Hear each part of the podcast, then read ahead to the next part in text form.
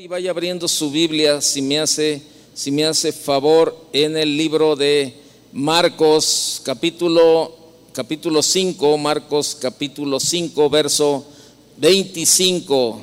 Marcos 5, 25. Vamos a ver ahí una historia, ¿verdad?, de, de la Biblia. Ahí en ese pasaje, en ese pasaje, este, eh, son dos historias, ¿verdad? Este, y, bueno, ¿verdad? Este, eh, eh, en ese pasaje, ¿verdad? Los dos pasajes, ahí lo ve, es la hija de Jairo, la hija de Jairo y la mujer que tocó el manto de Jesús. Yo quiero en esta noche enfocarme solamente en la mujer que tocó el manto, ¿verdad?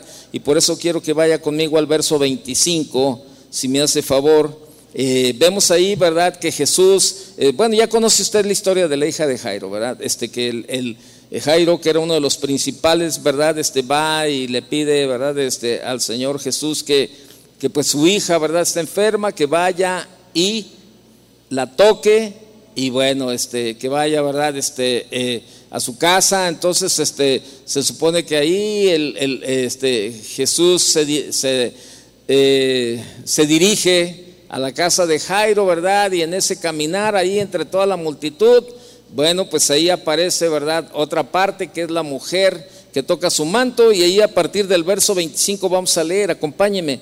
Pero una mujer que desde hacía 12 años, ¿cuántos años? ¿Cuántos? 12, 12 años padecía de flujo de sangre y había sufrido mucho de muchos médicos y gastado todo lo que tenía y nada había aprovechado antes le iba peor. Cuando oyó hablar de Jesús, vino por detrás entre la multitud y tocó su manto, porque decía, si tocare tan solamente su manto, seré salva. Y enseguida la fuente de su sangre se secó y sintió en el cuerpo que estaba sana de aquel azote. Luego Jesús, conociendo en sí mismo el poder que había salido de él, volviéndose a la multitud, dijo, ¿quién ha tocado mis vestidos? Sus discípulos le dijeron, ¿ves que la multitud te aprieta y dices, ¿quién me ha tocado? Pero él miraba alrededor, él miraba alrededor, ¿verdad? Eh, para ver quién había hecho esto. Entonces la mujer temiendo y temblando, sabiendo lo que en ella había sido hecho, vino y se postró delante de él y le dijo toda la verdad. Y él le dijo, hija, tu fe te ha hecho salva, ven paz y queda sana de tu azote. Esto fue lo que Jesús le dijo. Mire, vamos a leer hasta ahí. Al mirar esta historia aparentemente simple, posiblemente nos preguntemos qué hay de importante en esta mujer para que tres evangelistas la registraran. Marcos y Lucas, ¿verdad? Eh, Marcos y Lucas cuentan que la mujer ya había gastado todos sus recursos en médicos, eh, lo acabamos de leer, pero que no pudieron curarla. Eso dice en Marcos 5:26 que leímos hace un momento y en Lucas 8:43. Los evangelistas Mateo y Marcos eh, destacan que la mujer sufría de hemorragia desde hacía 12 años y al oír hablar de Jesús comenzó a pensar que si tan solo que si tan solo, si tan, si tan solo, ¿verdad? Si tocara tan solamente su manto, seré salvo. Eso dice en, el, en Mateo 9, 21 también. Entonces, ¿qué hay de importante en esta, en esta mujer, verdad? Para que, la, para que se registre a través de los tres evangelios. Bueno, pues sabe, eh, si hay algo que, que de verdad este, tomar este, como enseñanza es la fe la fe y la perseverancia de esta mujer, ¿verdad? Y, y sobre todo lo que ella pudo escuchar, ¿verdad? Sin embargo, necesitamos para esto necesitamos comprender el contexto en el cual vivía esta mujer. No era fácil la vida de esta mujer, no era fácil. Y cuando ahorita que estemos viendo, se va a dar cuenta que muchas veces de los problemas que estamos viviendo, las situaciones que estamos pasando, no se comparan con una situación como esta. Ayer yo hablaba con, con un hermano, ¿verdad? con un pastor que está pasando un tiempo difícil, ¿verdad? Y este, bueno, su, su, su problema está difícil, pero es un problema administrativo que tiene y me decía, no, estoy, me siento muy desgastado, estoy así, así, y, la verdad a veces, no sé, me dan ganas de correr, me dan ganas de hacer esto, y es normal, pues somos, somos humanos y bueno, también pasamos por situaciones así, ¿verdad? Todo mundo, todo. Y entonces yo, yo le decía, a ver, a ver, a ver, este, tú sabes cómo está la situación del pastor José Antonio ahorita. Él está intubado, ¿verdad? Tiene ya casi dos meses y tú estás pasando por un, un problema administrativo. Pregunta, ¿te gustaría cambiarle tu lugar? ¿Te gustaría cambiarte de lugar? Necesitamos comprender el contexto en el cual vivía esta mujer, porque no era solo la incomodidad y el sufrimiento físico, ¿verdad? Este, eh, existía también un martirio emocional enorme en esta mujer. Además del sufrimiento físico y la desesperación, la mujer del flujo de sangre no podía participar de las fiestas religiosas. No podía quedar, no podía estar afuera del templo junto con las otras mujeres, ni siquiera ir a la sinagoga. Según las leyes ceremoniales, la mujer quedaba impura en el periodo menstrual y todo lo que ella tocaba también quedaba impura. Póngale una marca, por favor, ahí. Póngale una marca ahí a Marcos y vaya conmigo al libro de Levítico para que vea, o sea, todo, toda la situación que esta mujer, siempre hemos, eh, eh, siempre hemos escuchado la historia de, de esta mujer, ¿verdad? Y, y, decimos, ah, pues pobre mujer, ¿verdad? 12 años acarreando el problema que tenía, pobrecita, este, pero ahí, ahí nos quedamos, ¿verdad? De que pobrecita, 12 años pasando esta situación y todo eso. Pero cuando ya vemos, nos vamos a, a la Biblia, ¿verdad? Y la Biblia nos enseña todo lo que, lo que implicaba su situación, todo lo que implicaba su enfermedad. Vean, el verso eh, es, perdón, no le he dicho, Levítico capítulo 15, verso 25, por favor. Levítico 15, 25.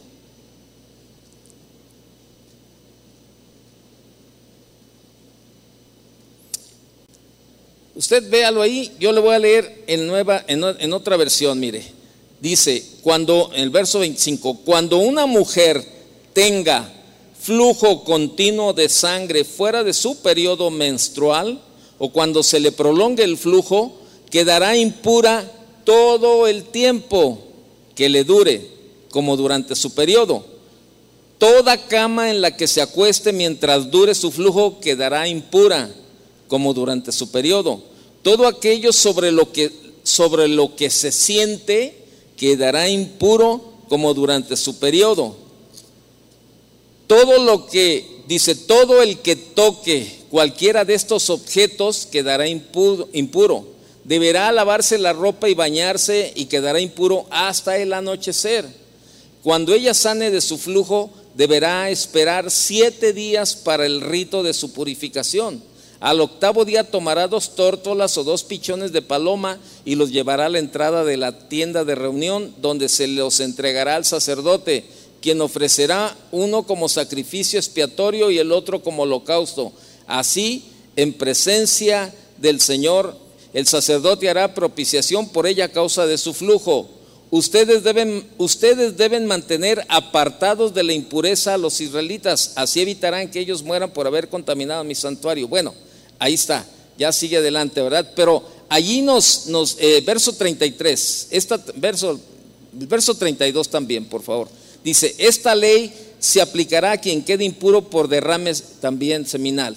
Verso 33, a la que tenga flujo menstrual, al hombre y a la mujer que tenga eh, relaciones sexuales con eh, todo esto, ¿verdad? Eh, dice, y que tenga relaciones sexuales con una mujer impura. Vemos todas las leyes que había, todo lo que acarreaba la situación que esta, esta mujer estaba, estaba pasando, ¿verdad? Ahora imagine estar sangrando durante 12 años. Ella no tenía amigos, porque pues, no podía ella tener una relación con nadie más, ni quería quedar en el mismo ambiente o sentarse en la misma silla, no podía, porque las leyes ceremoniales eso, eso, eso hablaban, de que no podía sentarse en la misma silla, ¿verdad? Si era casada, no tocaba al marido, y la relación podría haber fracasado. La Biblia no nos hace mención de nada, pero probablemente a lo mejor esto, por la situación que vivía, ya le hubiera costado hasta un divorcio una separación, porque no podía tener este, un marido, no lo podía tocar por, por lo que ella estaba pasando. Si era madre, no besaba o abrazaba a sus hijos. Esta mujer sufría aislada y excluida del mundo totalmente. Hoy sabemos, hoy sabemos que la hemorragia es una enfermedad y que lleva a la víctima a la depresión por la pérdida continua de sangre. Además, hoy en estos tiempos actuales existen recursos médicos y paliativos, como son los absorbentes. Imagínense, en aquel tiempo no había absorbentes para este tipo de flujos, ¿verdad? En esa época no había nada de esto. Esa mujer no podía siquiera esconder su infortunio, su, su situación por mucho tiempo y ya debía de ser del conocimiento de muchos que había gastado todo su dinero en curanderos, médicos y sacerdotes buscando cura, buscando una solución. Si, hoy ya no es agradable, de verdad, yo sé que nunca ha sido agradable, ¿verdad? Este, estarse sometiendo a exámenes, imagínense en aquellos días sin recursos y con muchos paradigmas y preconceptos, ¿verdad? De que esa mujer se tuviera que estar este, eh, yendo con los médicos a examinarse, ¿verdad? Pues a ver, vamos a examinarte otra vez. Y va con uno, y va con otro, y va con otro, y exámenes tras exámenes, exámenes. No ha de haber sido nada sencillo, nada sencillo. Nada. Y aquí es donde entra precisamente la confianza y la fe de esta mujer. En medio de toda su desgracia, ¿verdad? De la falta de esperanza, del prejuicio y la depresión, la mujer oye hablar de Jesús y de repente algo sucede dentro de ella. Ya no era como antes cuando oía hablar de un médico nuevo o un método nuevo. Probablemente a lo mejor la gente decía, oye, ¿sabes qué? Este, fíjate que pues hay un, hay un doctor que es buenísimo para todo ese tipo de problemas como el que tú tienes. Este, y a lo mejor la, esta mujer pensaba, decía, han sido tantos los médicos, han sido tantas las, las consultas a las cuales he ido, que la verdad me da flojera. Ya, ya no quiero, ya no esto. O sea, ya no tenía una esperanza. Ya no, ya para ella el ir con otro médico era comenzar de cero, platicar la historia. ¿Y cuánto tiempo tienes con esto? Y a ver, ¿y qué te han hecho? No, pues estos son mis exámenes y este, a ver, pues déjame revisarte, déjame ver qué. Y mira, te voy a dar un tratamiento, vas a tomar hierro todos los días para que no te debilites y vas a hacer esto y vas a hacer lo otro y y a lo mejor la mujer decía, es lo mismo, es lo mismo, cada en cada médico, cada curandero, este, a cada lugar a donde voy, es lo mismo, es lo mismo, es lo mismo. Pero había algo, había algo en ella, en esta ocasión, en medio de toda su desgracia, la falta de esperanza, del prejuicio, la depresión, la mujer escucha hablar de Jesús y de repente algo sucede dentro de ella ya no era como cuando oía hablar de un médico nuevo o de un método nuevo. Desde el momento que ella comenzó a escuchar hablar de Jesús, algo comenzó a sanar en ella al escuchar de Cristo. La primera cosa que Jesús curó en ella fue la falta de esperanza. Esta mujer vivía sin esperanza. Ya había visitado por todos lados, ya no tenía medios para, para seguir haciéndolo, ya no había una esperanza.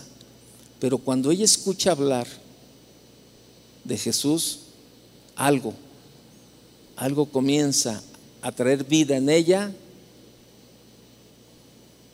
y ella decide tener contacto con Él. Ella no se sentía digna de ir al maestro y muchas veces nos encontramos en la misma situación, nosotros, creyendo que no merecemos tener un contacto con Dios debido a todos a nuestros muchos pecados e impurezas en nuestra vida. Y así nos vamos sobrellevando la vida. no tenemos ese contacto, esa relación con Él. Ella sabía que podía ser rechazada por la multitud. Entonces esta mujer, precavidamente, ¿verdad?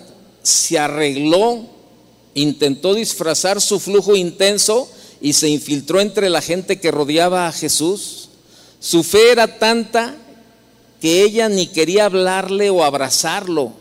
O sea, era tanta la fe que ella tenía que ella no quería llegar y abrazar al maestro o hablarle, quería solamente, esa era, era su fe tan grande que solamente quería tocar su manto. Nada más, tocar su vestido, tocar el manto. La confianza en Dios era tanta que tenía plena convicción de que solo un toque bastaría para que su vida vuelva a tener sentido. Se agachó, se arrastró, se movió por debajo del pueblo hasta que consiguió tocar la punta del manto de Jesús, porque probablemente mucha gente ya la conocía y sabían que era una mujer impura y cualquiera de, que, la hubiera identificado, este, podían haberla, haberle, este, haberla eh, eh, aventado piedras, ¿verdad? Allí por la impureza, ¿verdad? Y, para que no se acercara a nadie, ¿verdad? Este, y ella hace todo, pero todo lo imposible, ¿verdad? Para tratar de llegar y tener ese contacto con Jesús. Se agachó, se arrastró, se movió por debajo hasta que consiguió tocar la punta del manto de Jesús. Inmediatamente sintió la cura. Sintió la cura. Su hemorragia se detuvo, un ánimo nuevo se apoderó de su cuerpo debilitado e imaginó que una sonrisa se dibujó en su rostro pálido. Imagínese una persona que ha perdido sangre, este, inmediatamente se percibe en un rostro pálido, ¿verdad? Este, en un semblante, ¿verdad? Este, debilitado y eso. Y, e imaginó que una sonrisa se dibujó en su rostro pálido mientras hacía el esfuerzo de, de retirarse de allí sin ser pisoteada. Solo que en medio de esa turba agitada, Jesús notó algo diferente. No porque él no supiera todo, él lo sabía, Jesús sabía todo, pero quería también que ella, que esta mujer supiera que él sabía lo que ella había hecho y que Jesús la conocía a ella. Jesús quería que ella supiera que él la amaba a pesar del desprecio y repulsión del público. Jesús se detuvo y preguntó, ¿quién me tocó? Parecía absurda la pregunta por el número de personas que lo rodeaban. Cristo afirma en el verso 46 del libro del el capítulo 8 de Lucas, ¿verdad? Dice, alguien me ha tocado porque yo he conocido que ha salido poder de mí. Por un momento ella debe haberse quedado preocupada cuando Jesús dijo, ¿quién me tocó? Y a lo mejor ella pensó que me va a rechazar, me va, me va este, a evidenciar, me va a hacer esto, me va a hacer lo otro, ¿verdad? Y ella, este, yo imagino por todo lo que ella había vivido, el rechazo, eh, todas este, eh, eh, los desprecios y todo ese tipo de vida que ella llevaba, yo pienso que ella, cuando Jesús dice, ¿quién me tocó, verdad? Y, y que Jesús estaba investigando, ¿verdad? Este, ella debe de haber quedado preocupada. ¿Y sabe por qué? Porque esta mujer todavía no lo conocía en realidad. Tal vez pensó que sería reprobada en la plaza pública por tocar al maestro y transferirle su impureza. Pero ella no sabía qué era el propósito de su existencia. Era tan absurda la pregunta de Cristo, ¿verdad?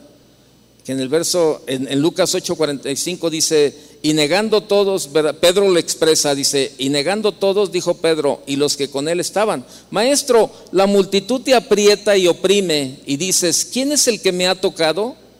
Jesús insistió y la mujer se presentó para la mayor transformación de su vida. Lo que Jesús deseaba darle no era solo la cura física, era la restauración espiritual, social y devolverle la vida. Y ahí en Marcos 5:34 lo que leímos decía, Jesús le dijo, hija, tu fe te ha hecho salva, ve en paz y queda sana de tu azote. Y sabe, muchas veces nosotros tenemos situaciones en nuestra vida, ¿verdad? Que probablemente tenemos años y años y años, ¿verdad? Pasando lo mismo. Y, y nos desesperamos. Y muchas veces vamos y acudimos hasta otro tipo de situaciones para tratar de arreglar las cosas, tratar, y lo digo entre comillas, tratar de ayudarle a Dios. ¿Sabes?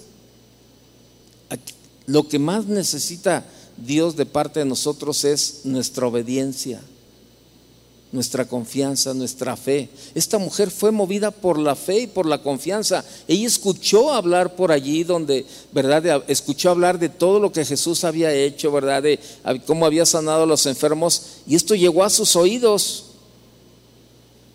Y dijo, yo quiero.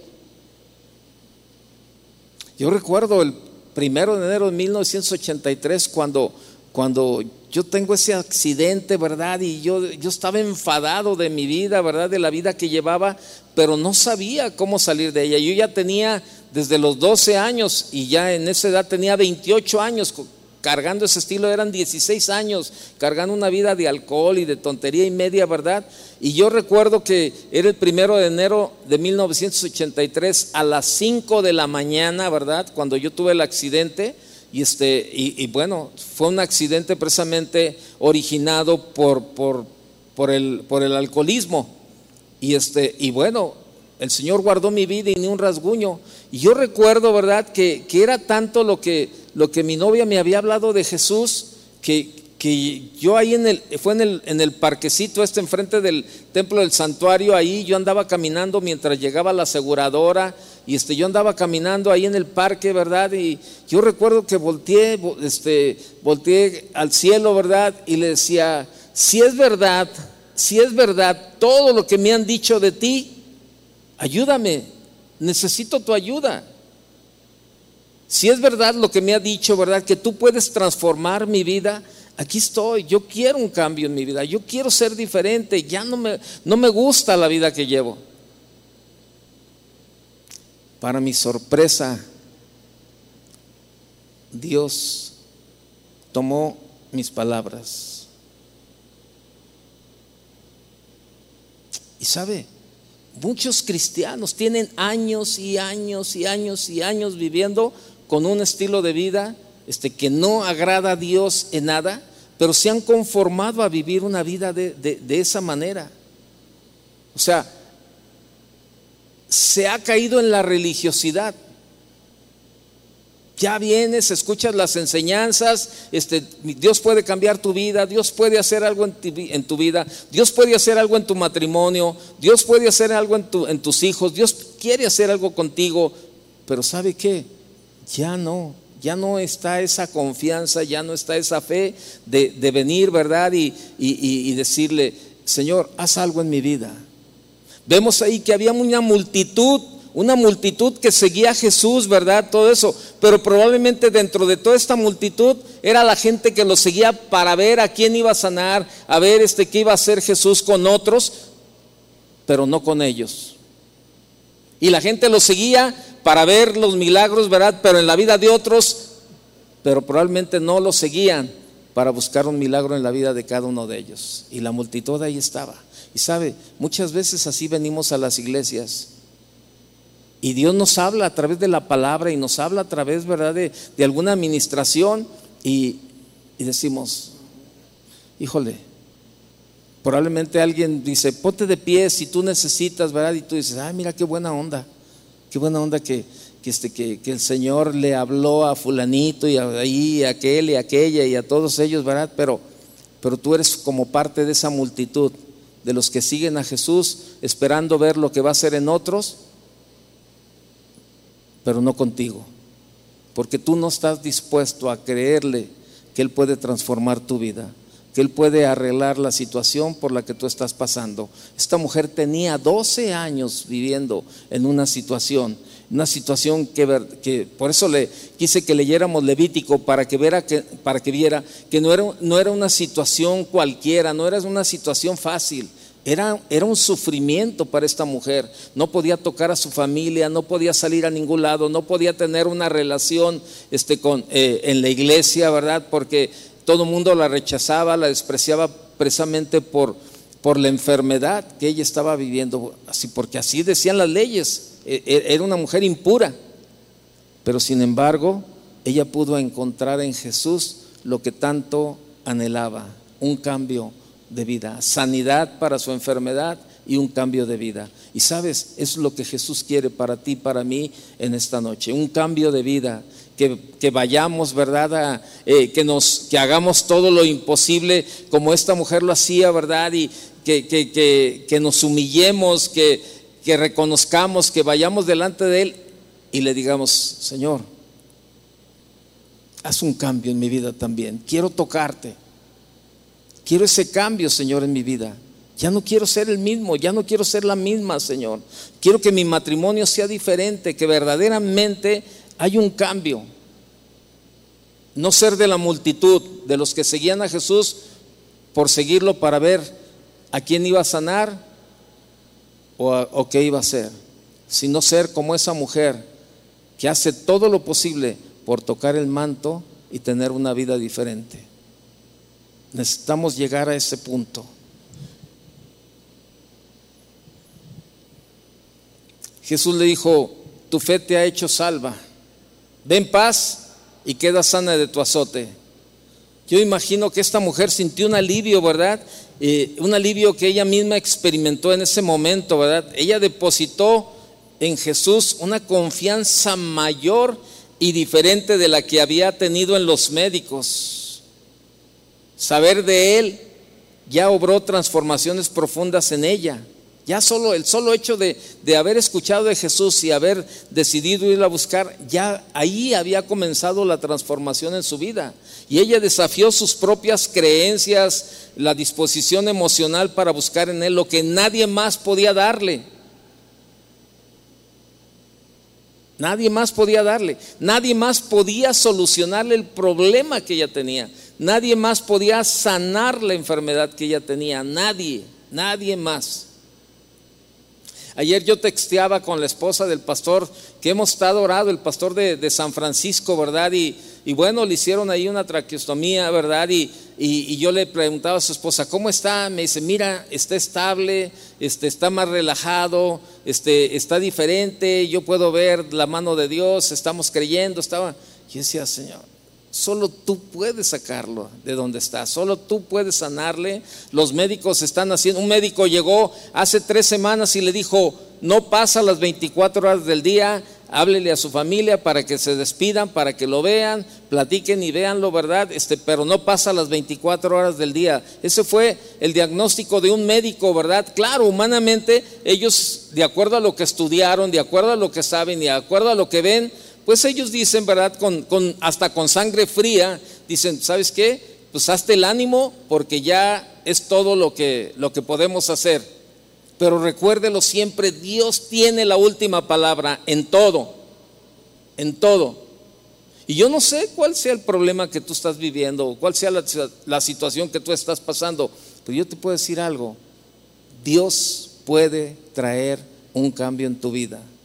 La Biblia nos dice en Lucas 1.37, nada hay imposible para Dios. Marcos 9.23 nos dice, al que cree todo le es posible.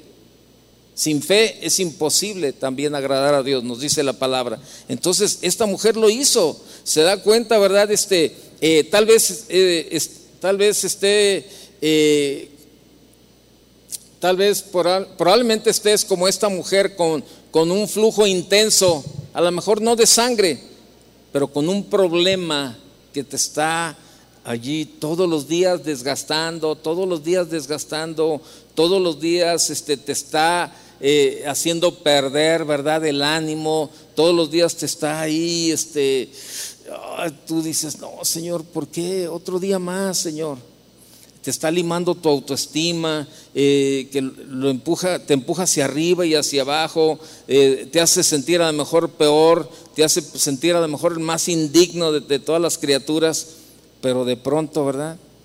Esta mujer se da cuenta que hay una alternativa, creer y confiar en Jesús de verdad. Solo que salir de casa como ella, correr el riesgo de ser cuestionado, rechazado e ignorado, sea demasiado fuerte. O sea, que no estemos dispuestos a pagar el precio de arriesgar todo para ir a tocar el manto de Jesús y decirle, Señor, haz un cambio en mi vida. Y sabe, ese es un problema que tenemos los cristianos. Muchos no quieren salir de la comodidad. Muchos no quieren salir de su comodidad, ¿verdad? Se han, se han envuelto en una, en una concha, ¿verdad? Ahí y no quieren salir de ahí, ¿verdad? No, aquí estoy a gusto. No, así como soy me siento bien. Y no quieres un cambio, sabiendo, sabiendo que podemos, podemos ser diferentes. Esta mujer tuvo que pasar un montón de circunstancias y situaciones para llegar a Jesús. Se arriesgó, hizo todo, pero ella sabía, ella sabía a dónde iba. ¿Qué tenemos que hacer? Ir a Él, ir a Él, tocar su manto. Él, Él está esperando que cada uno de nosotros vayamos y le digamos, Señor, perdóname, Señor. Tú puedes cambiar mi vida. Tú puedes traer, Señor. Tú puedes traer de verdad una frescura, Señor, a nuestro matrimonio. Nosotros debemos de hacer nuestra parte en el esfuerzo y mostrar y mostrar, ¿verdad?, que, que verdaderamente estamos dispuestos a cambiar, que verdaderamente estamos dispuestos a que Jesús venga a nuestra vida. Hay una esperanza, de verdad, créamelo, hay una esperanza. Vemos la mujer que, como, como por todos lados, ¿verdad? Y este, ella hizo todo lo posible. Y yo te pregunto, posiblemente en el problema que estás enfrentando todo ha fallado y sientes que ya no te queda nada. Regrese conmigo a Marcos, por favor. Le repito, ¿verdad? Posiblemente en el problema en el que te enfrentas, Marcos capítulo 5, verso 25. Y vea lo que dice, verso 25 pero una mujer que desde hacía 12 años padecía de flujo de sangre y había sufrido mucho de muchos médicos y gastado todo lo que tenía y nada había aprovechado. Antes le iba peor. Probablemente tú ya estás desgastado con esa situación que estás viviendo. Tú dices, ya, ¿sabes qué? Ya estoy cansado.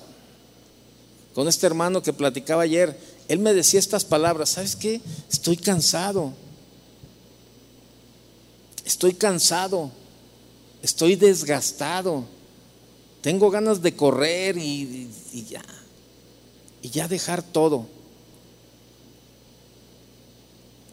Pero si esa fuera la solución, pues qué fácil, ¿no?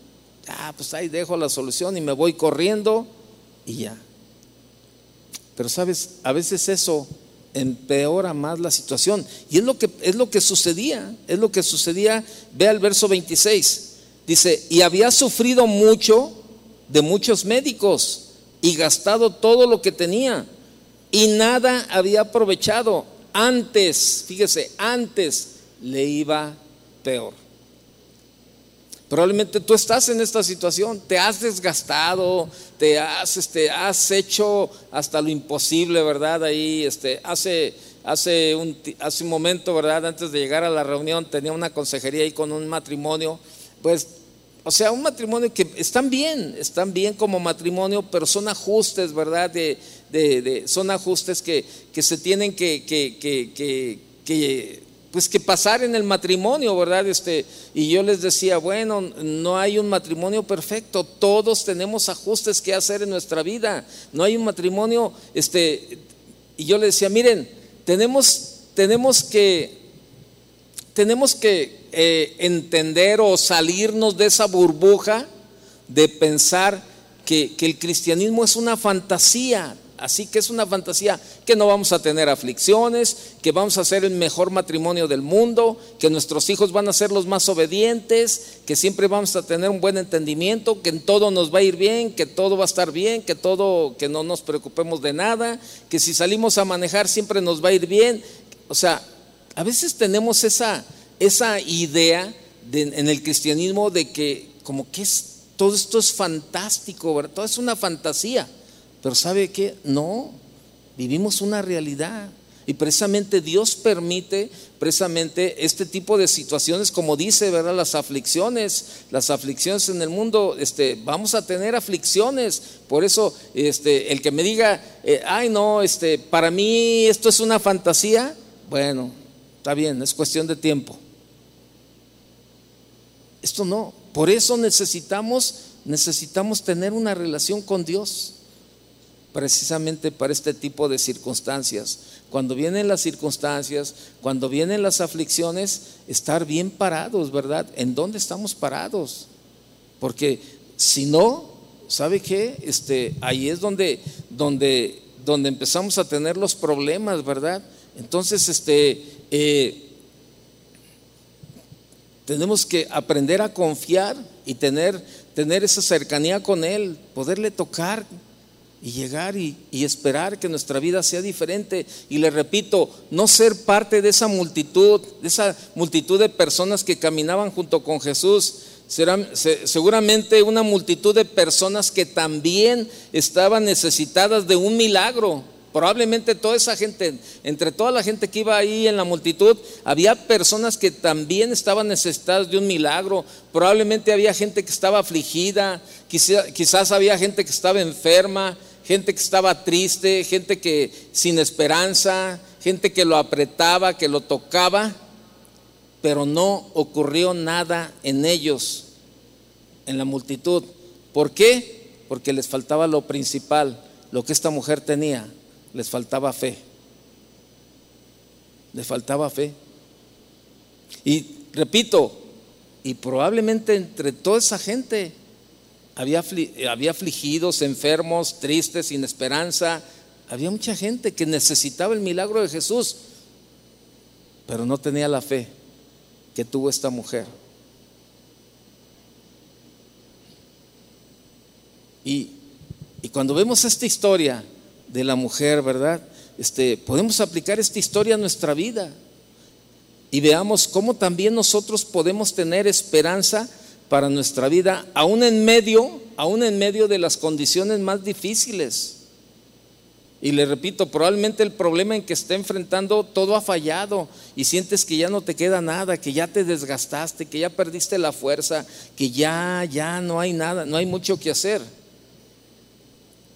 Y posiblemente, ¿verdad? Posiblemente al igual que la mujer de flujo, este, hemos probado de todo para resolver nuestro problema, para enfrentar nuestra crisis, pero todo ha fallado. Y esto nos hace sentir que ya gastamos todo lo que teníamos en nuestra vida, que ya no nos queda nada. Sentimos que ya no nos queda ánimo para seguir adelante. Sentimos que ya no nos quedan fuerzas para levantarnos.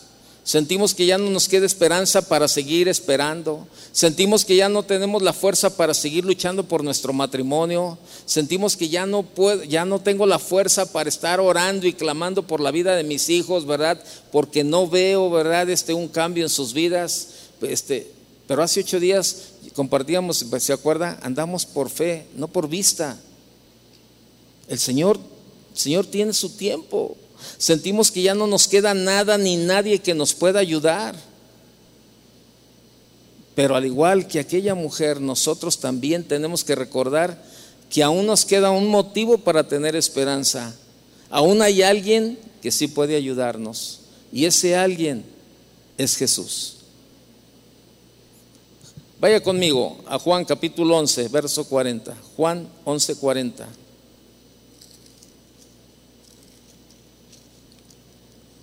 Juan capítulo 11, verso 40.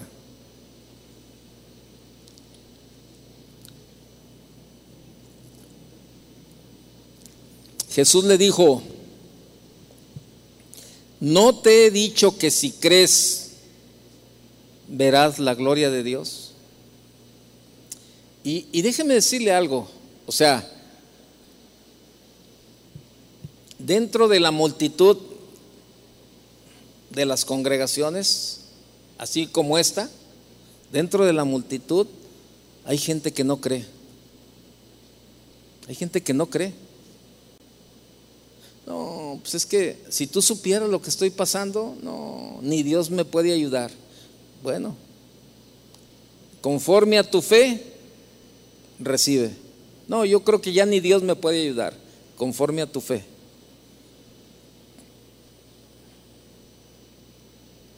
De verdad, dentro de las iglesias hay muchos cristianos incrédulos. ¿Usted cree que hay cristianos incrédulos? ¿Sí o no? Y probablemente, probablemente tú eres uno de ellos. Probablemente tú eres uno de ellos. Y le has dicho, no, Señor, sé que ya te olvidaste de mí, por más que me he gastado, por más que esto, por más que lo otro, Señor.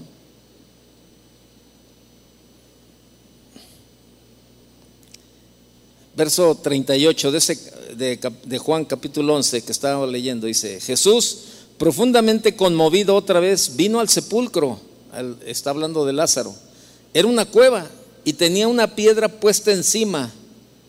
Dijo Jesús, quitad la piedra. Marta, la hermana del que había muerto, le dijo, Señor, hiede ya, porque es de cuatro días. Fíjese, o sea, era Jesús el que le estaba diciendo, quiten la piedra, quiten la piedra, ábranle ahí donde está. Y la hermana, no, Señor, ya, ya huele, ya huele mal, ya tiene cuatro días ahí. Y por eso Jesús va con ella y le dice, espérame, que no te, no, no te he dicho que si crees verás la gloria de Dios? Entonces, verso 41, entonces quitaron la piedra de donde había sido puesto el muerto y Jesús alzando los ojos a lo alto, dijo, Padre, gracias te doy por haberme oído. Yo sabía que siempre me oyes, pero lo dije por causa de la multitud que está alrededor, para que crean que tú me has enviado. Y habiendo dicho esto, clamó a gran voz, Lázaro, ven fuera. Verso 44, y el que había muerto salió, atadas las manos y los pies con vendas y el rostro envuelto en un sudario, Jesús le dijo, desatadle y dejadle ir. Aquella mujer tenía fe en el poder de Jesús y esa fe la hizo caminar hacia Jesús, la hizo acercarse a Él. Por medio de su fe venció todo obstáculo que tenía, tanto los obstáculos internos de su corazón, es decir, su temor, su miedo al rechazo, su temor a ser humillada, y también los obstáculos externos. Fíjate, ahorita que, estoy, ahorita que estamos viendo esto, temor, los obstáculos internos, los internos de tu corazón, temor, su miedo al rechazo, su temor a ser humillada, fíjate, temor a ser humillada. Muchas veces dentro de los matrimonios, dentro del matrimonio, tenemos que humillarnos y reconocer que estamos mal. Pero hay un temor. Y sabe, como está un temor, y, la Biblia nos dice y nos enseña ahí, ¿verdad? En el libro de Job, que el temor es una atadura en el hombre. A ver, déjeme ver si me acuerdo del versículo, a ver si es Job 29, 11. A ver a ver si es, para que vea que lo que le estoy diciendo está en la Biblia. Job 29, 11, creo que... Ay, no, no es 29, 11, ya. Este...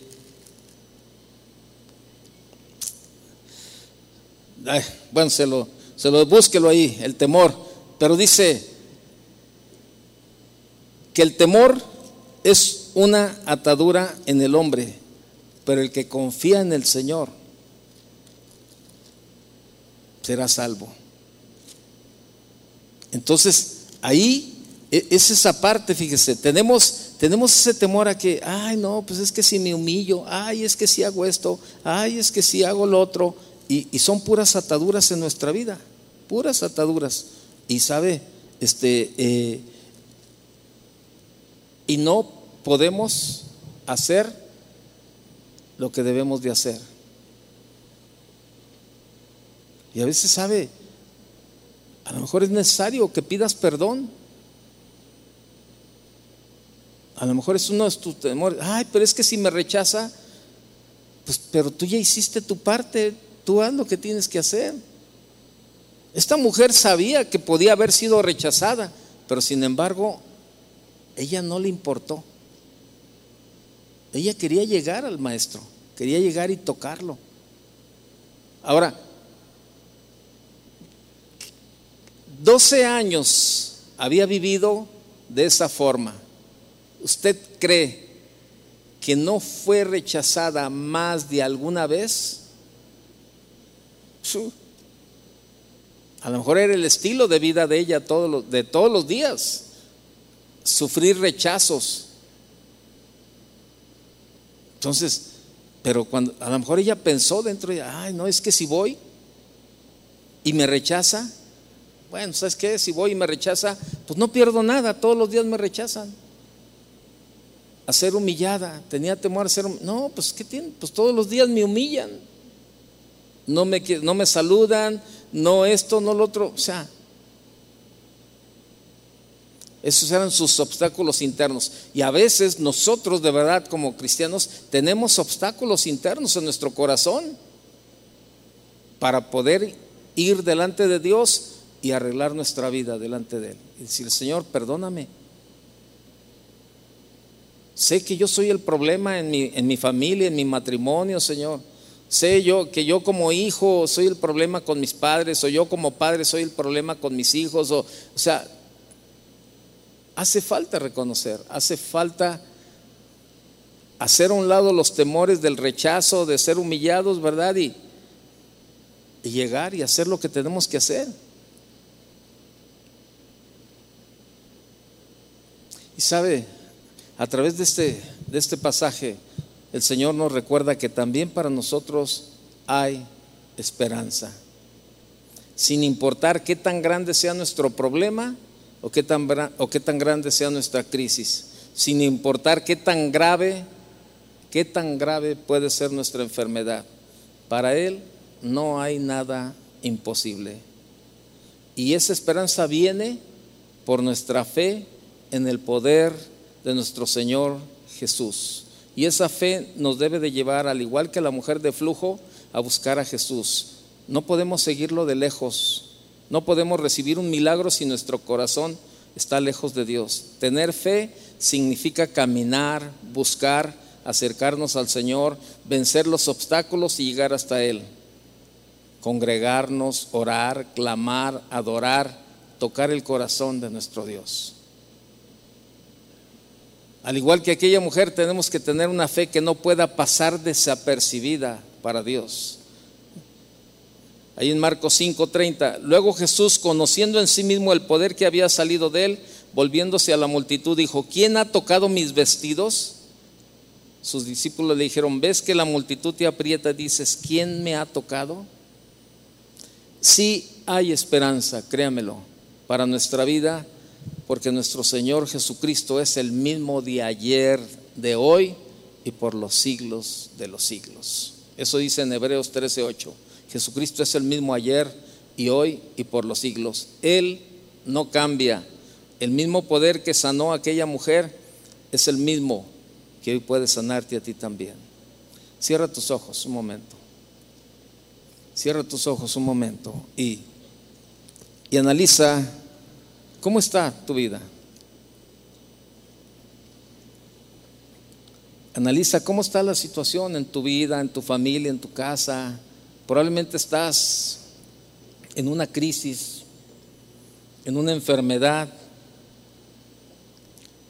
Probablemente, ¿verdad? Tú nos estás escuchando y, y, a lo mejor los doctores han dicho, ya no hay nada que hacer. Está bien, yo siempre lo he dicho, hay que respetar el diagnóstico de los médicos porque, bueno, pues eso estudiaron y, y ellos se basan en lo que estudiaron y en lo que ven. Pero nosotros nos basamos en lo que no vemos, sino en lo que creemos. Los doctores se basan en lo que ven y dan su diagnóstico, pero tú y yo nos basamos en lo que no creemos. Digo, en lo que no vemos, perdón, en lo que no vemos, pero sí creemos. Yo no sé cómo está tu vida, pero a lo mejor tú necesitas esto el día de hoy, tocar a Jesús. Tocar a Jesús. Decir, yo quiero un toque. Yo necesito solo un toque. Porque estoy pasando por un tiempo difícil, por una situación difícil y hoy quiero, quiero un cambio. Quiero, quiero creer que el Señor puede sanarme y no solamente en lo físico, sino en lo emocional, en lo espiritual también. El Señor puede traer sanidad a tu vida. Si tú eres esta persona que necesita un toque, ponte de pie. Queremos orar por ti. Si tú necesitas este toque en esta noche, tú dile, Señor, yo quiero, Señor. Yo quiero, Señor, tener una esperanza para mi vida, Señor. Quiero un cambio. Quiero un cambio, Señor. Reconozco que lo necesito, Señor. Me urge un cambio, Señor. Levanta tus manos. Levanta tus manos y, y extiéndela como tocando el manto de Jesús. Y tú dile, Señor, en esta noche quiero tocarte. Quiero, quiero hacer a un lado todos mis temores de orgullo, de de, todo, Señor. El resentimiento, el rencor, la amargura, todo lo que está ahí, Señor. Quiero llegar a ti y quiero recibir ese toque, Señor. Pero ya no quiero ser igual, Señor. No quiero ser el mismo. Yo quiero un cambio, un cambio, Señor. Y solo tú, tú lo puedes hacer posible, Señor. Así como lo hiciste con esta mujer. Ella estaba probablemente desahuciada por todos los médicos que ella había visitado. Pero ella sabía que tú podías hacer algo en su vida y llegó hasta ti. Habla con el Señor. Padre, te damos gracias, Señor.